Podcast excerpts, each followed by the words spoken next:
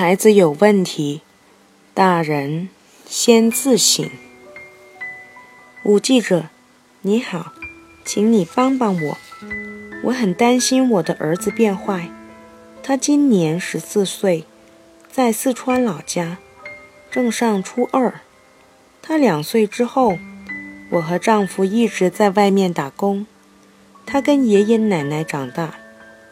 他爷爷奶奶说，孩子现在问题很大，不仅抽烟喝酒，还通宵打牌和上网。他的老师也说，我儿子除了学习成绩好外，其他方面都令人头疼。他不听话，在班里又是孩子头。虽然不是班干部，但比班干部都更有威信。更糟糕的是，最近一次我给他打电话，他居然说：“爷爷奶奶太烦了，烦得他有时都动了杀心。”正好前一段时间，我们看到广州日报上那个四附大学生的新闻，所以担心得不得了。我该怎么办才好呢？我宁愿他学习糟糕，但道德好，也不愿他学习好，但道德糟糕。一位焦虑的妈妈，张琳。教育孩子的一个原则是，不要只紧盯着孩子的问题，而是要寻找并理解问题背后的原因。不过，在通过电话采访张琳的时候，我感觉她明显违背了这个原则。她为儿子的问题而焦虑，却没有去关注问题背后的原因。我问张琳：“你觉得儿子抽烟、喝酒、打牌和上网这些行为很糟糕吗？”“是很糟糕，我很担心。”她说。“你很希望他改掉这些行为？”我问。是的，我对他说过，他应该把精力放到学习上去。他说，但是他儿子在年级已经名名列前茅了，而且成绩一贯还非常稳定。这种情况下，他如果对儿子说，希望你放弃那些行为，把精力投入到学习上去，显然不会有说服力。我继续问他，是否想过，他儿子已进入青春期了，而青春期的孩子会和以前有一个非常大的改变。他回答说，他知道儿子进入青春期了，但不明白我说的改变是什么。叛逆，我回答说。接下来，我向他解释，叛逆是青春期最大的特点。不过，进入青春期的孩子之所以叛逆，并非是一定要和父母对着干，而是为了尝试自己的力量，试着为自己的事情做主。他们不愿意继续做乖孩子。如果父母没有意识到这一点，仍然频频向孩子发号施令，期望孩子按照他们设计的正确路线发展。那么，孩子会用叛逆行为来向父母说不。叛逆期的孩子仿佛故意和父母过不去。他们这样做，主要是为了给自己争取独立空间。我对他说：“如果父母尊重他们，一开始就给了他们独立的空间，那么他们的反逆行为就会大大减少。减少。”抽烟喝酒是最典型、最常见的叛逆行为。当孩子出现这些行为时，做父母的不要着急去谴责孩子，甚至强迫孩子改变，因为那常常会激发孩子更强烈的叛逆心，从而更频繁的抽烟喝酒。相反，做父母的应该反省一下。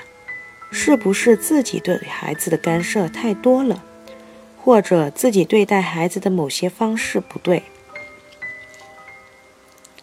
言行不重要，重要的是感受。听我说了这些道理后，张玲想了想，给儿子的叛逆行为找了一个答案：爷爷奶奶太唠叨了。他说，暑假期间，他接儿子到广州待了一个多月。临走的时候，孩子求爸爸妈妈让他留下来，因为爷爷奶奶整天对着他唠叨，让他烦透了。我们劝他说：“爷爷奶奶唠叨也是为了你好，你要听话。”张宁说：“当时他立即就沉默了下来，一声不吭了。他当然要沉默，因为他觉得。”你们根本不理解他，他说什么都是白说，那就不如不说。我向他解释，他会觉得好孤独啊。为什么所有的亲人都不能理解我的痛苦呢？这是父母与孩子之间最典型的错误的沟通方法了。孩子孩子不仅是在描述一件事情，爷爷奶奶整天对着他唠叨。更是在表达他的感受，烦透了。但做父母的只对这件事情给予了回应，却根本没有考虑孩子的感受。既然正常的说发挥不了作用，那么孩子只好用惊人的语言来表达不满。这就是他为什么对父母说对爷爷奶奶动了杀心。其实。他使用这种语言，只是为了让父母明白，爷爷奶奶的唠叨让他多么难受，他多么想摆脱。儿子的这种惊人之语吓坏了张玲，但他依然没有考虑儿子的感受，而是立即给儿子贴了一个标签：道德糟糕。他的儿子当然会感受到妈妈的这种评判。从而会觉得更加孤独，更加得不到理解，于是也会变得更叛逆。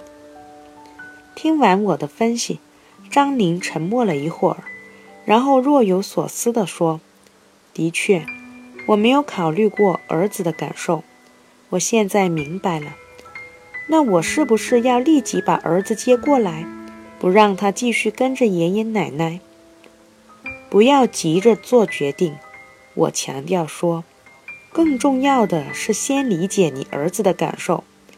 他觉得爷爷奶奶太唠叨了。如果唠叨这一点改变了，他这个要求相应也会放弃。家长应该先学会聆听。很多时候，我们向别人倒苦水时，其实只是想找个人说说话。并不是去寻求那个人的帮助。如果那个人只是倾听，并表达并表达出对我们的理解，这就够了。但假如那个人连珠炮似的给我们提出一系列建议，那么不管那些建议多么好，我们都会觉得孤独，甚至还有受伤的感觉，于是不想再继续这个话题。孩子们也一样。这时，你不要和他们一样，也变成孩子，和他们一起急。相反，做父母的应该静下心来，耐心地和孩子进行沟通，先理解他们的感受，然后再和他们一起决定该怎么做。也在这两天，一个亲戚给我打电话说，他正在。他正上初二的儿子拒绝上学，家长怎么也劝不动。最后，他百般逼问，儿子才告诉他，他英语成绩很差，英语老师又脾气火爆，经常当着全班人训他，让他觉得很没面子，所以他不想去上学。就因为这点理由不想去上学，他觉得啼笑皆非。但他已没有办法再说服儿子了，于是打电话给我。你有没有对儿子说，老师训你是为了你好？我问他，说过。我知道老师这样做是为了我儿子好。他说，这就是问题的来源了。他这样说中规中矩，看上去很符合道理，但这势必会让他儿子觉得不被理解，于是变得更固执。这种说法是我们的习惯，但却是对孩子的严重不尊重。如果撇开习俗，只看问题本身，那么在这件事情上，显然是老师不对。他自以为可以用当众训斥的方法给这个孩子施加压力，从而逼他努力学习。但实际上，他这种做法只会严重伤害孩子的自尊心，最终让他产生了强烈的厌学情绪。最后。由我给他儿子打了一个不到十分钟的电话，让他先说了一遍老师是如何训斥他的。然后我对他说：“你英语不好，这是你的问题；但他发脾气，那是他的问题。仅就发脾气这件事上，并不是你不对，而是他不对。你不必因此而自责。”我说完了这句这番话后，他很快就对我说：“我知道了，我去上学。”成熟的父母先了解孩子的感受。表面上，这个孩子不想上学，但实际上，他只是觉得自己受到了羞辱。假如家长理解他的这种感受，并帮他分辨真正的是非。而不是发表“大人永远是为了你好”这种谬论。那么，当他感受到自己被理解时，自然而然、自然而然会放弃自己那些极端的行为。相反，如果家长不考虑孩子的情绪，而是把焦点集中在孩子的不理智行为上，就难以做通孩子的工作。甚至会促使孩子变得越来越极端。很多孩子没有学会直接表达感受，尤其在青春期，因为他们什么事情都想自己搞定。但遇到了他们自己解决不了的麻烦，怎么办？他们通常的办法是做一些有点过分的事情，用这种方式告诉大人，他们遇到了一些麻烦。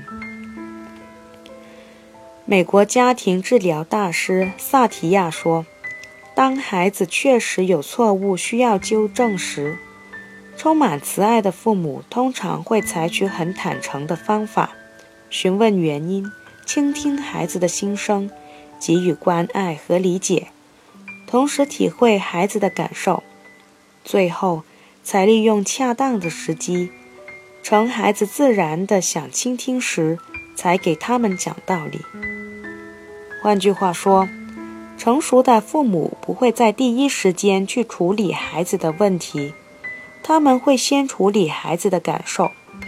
例如，父母能做到这一点，假如父母能做到这一点，那么孩子就没必要做过分的举动，而张宁的儿子自然也不会再拿出动了杀心这种说法。